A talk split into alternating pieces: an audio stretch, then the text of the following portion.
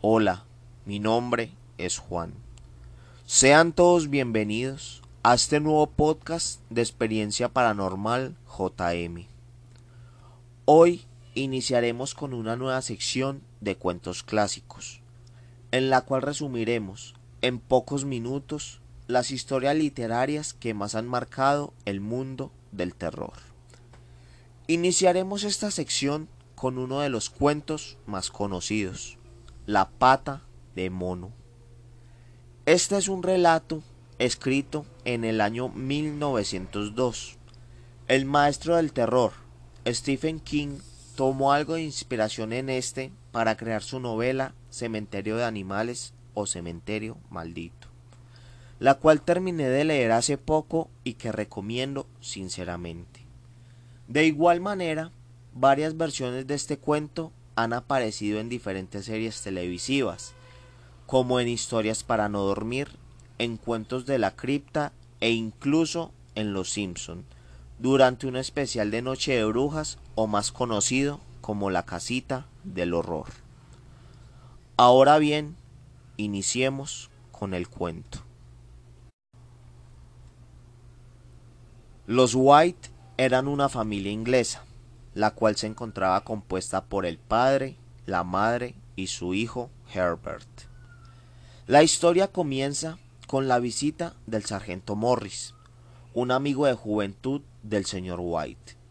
Mientras estos conversaban animadamente, el militar empieza a recordar varias anécdotas y entonces menciona una en particular la pata de mono disecada que llegó hasta sus manos en uno de sus viajes a la India. Les explica que la pata de mono fue hechizada por un fakir, el cual es un hombre religioso de varios países orientales, y también menciona que este amuleto funciona como talismán, pues es capaz de conceder tres deseos a quien lo porte. Menciona que él ya pidió sus tres deseos, y que no guarda un grato recuerdo del asunto. Por lo que desea deshacerse de ella, entonces la saca de su bolsa y la arroja a la chimenea, para así evitar que ésta pueda dañar a más gente. Pero el señor White, interesado por la historia y los poderes del amuleto, la rescata y le entrega unos billetes a su amigo para así formalizar la compra del objeto.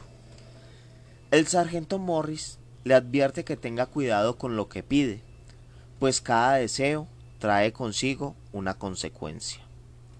Después de un rato, éste se marcha del sitio y deja al señor White con su nueva adquisición. La familia decide pedir su primer deseo.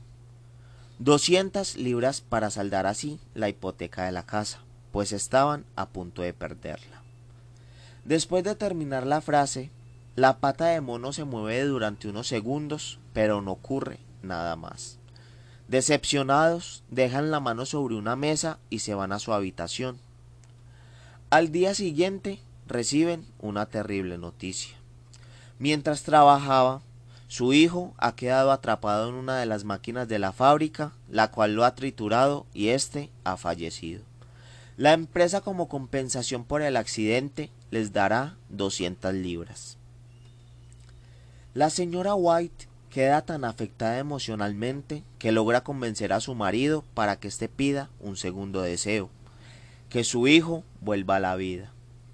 En efecto, ambos esposos, durante la noche y en su habitación, se encuentran ansiosos y a la vez que desolados, esto por la muerte de Herbert.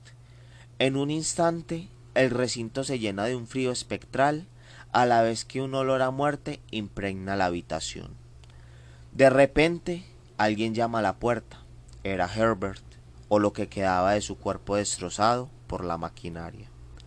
Eso fue lo que el señor White pudo divisar por la ventana, o por lo menos lo que la noche y la oscuridad le permitían divisar. Mientras su mujer, en un estado de felicidad, bajaba las escaleras y se disponía a abrir la puerta, el señor White pide un tercer deseo. Cuando la puerta se abre, no queda rastro de su hijo, solo queda, en el tapete de bienvenida, una mancha espesa y apestosa de sangre negra, La señora White se arrodilla y se pone a llorar, al mismo tiempo que su esposo la abraza y la consuela.